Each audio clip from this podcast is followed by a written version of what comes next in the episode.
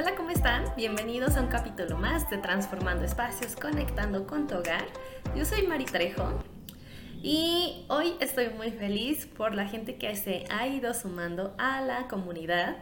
Eh, bienvenidos, cuéntenme si les ha estado gustando estos capítulos, qué les gustaría escuchar, de qué les gustaría saber acerca de arquitectura, construcción, diseño. Yo los leo con muchísimo gusto, ¿vale? Em, el día de hoy voy a platicarles acerca del estilo nórdico, un poco de su historia, qué elementos puedes usar para crear espacios de este estilo en tu hogar. Ya que, bueno, este estilo se ha vuelto muy popular en los últimos años por generar ambientes de sensación pues relajante, pero creo que en ocasiones se puede confundir un poco con el estilo minimalista. Entonces, bueno, ahí te va un poquito más de su historia para que lo conozcas mejor, ¿vale? El término nórdico deriva de Norden, una palabra en danés que significa las tierras del norte, que incluye los países de Islandia, Finlandia, Noruega, Suecia y Dinamarca, países del norte de Europa donde el clima que prevalece es frío. Entonces, por lo mismo, el estilo nórdico surge a manera de querer tener espacios cálidos y luminosos durante los meses de invierno donde apenas hay unas horas de luz de día, ¿ok?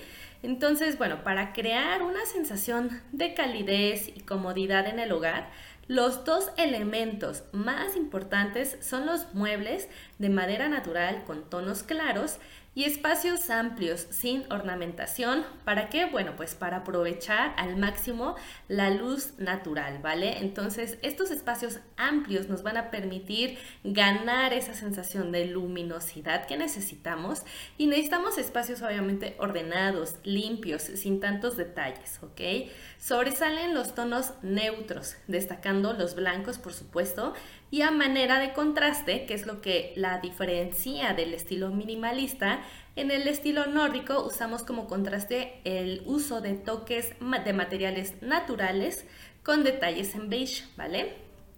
Los materiales que lo caracterizan son la madera al natural, como por ejemplo el abedul o haya, o sea que si tú tienes muebles de colores en tonos oscuros, los puedes pintar en tonos claros y listo. También te puedes aventurar al uso de piedra, obviamente con toques claros, usándolo en un muro que quieras destacar y dejando los demás muros en color blanco. Este detalle la verdad es que lo he visto en fotos, se ve padrísimo. Yo creo que si tú lo usas en tus espacios te vas a dar cuenta de cómo creas esta sensación de comodidad, tranquilidad y calidez en un espacio con solo el uso de un muro con piedra, ¿vale? Como elementos decorativos puedes usar jarrones, macetas o floreros de cerámica blancos o de vidrio. Y el uso de espejos te ayudará siempre a potenciar la luz natural. Procura hacer uso de elementos con figuras que sean simples, de líneas rectas o curvas muy sutiles para suavizar los espacios. Y en cuanto a los textiles, usa algodón, lino o lana en alfombras, cojines, frazadas para incrementar la sensación de comodidad al espacio que muchas veces estos elementos son los encargados de aportar la nota de color necesaria al espacio, ya que si por ejemplo estamos usando colores muy neutros en muros y en pisos y en los muebles, bueno, el toque de color va a ser estos elementos, ya sea una alfombra, un cojín o una frazada, ¿vale? Si quieres arriesgarte un poco más, te sugiero el uso de figuras geométricas, sencillas, ¿ok? Que eh, nos van a ayudar a que el espacio se sienta pues más relajado y no se convierta en un espacio rígido, como suele sentirse en ocasiones el estilo minimalista. Y puedes darle el último toque personal con el uso de plantitas naturales, ¿vale? Entonces, bueno, espero te haya gustado el tema de hoy. Fue cortito, pero muy conciso y muy certero.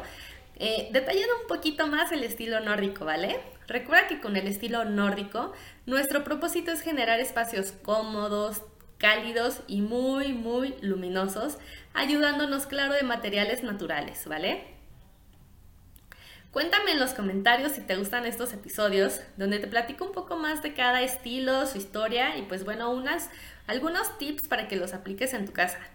Y si piensas aplicar el estilo nórdico a tu hogar, no dudes en compartirme tus dudas o las fotos de tu hogar por algún tip que necesites o las fotos de tu remodelación final, ¿vale?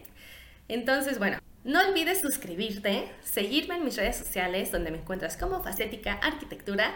Yo soy Mari Trejo y nos vemos o escuchamos la próxima. Bye bye.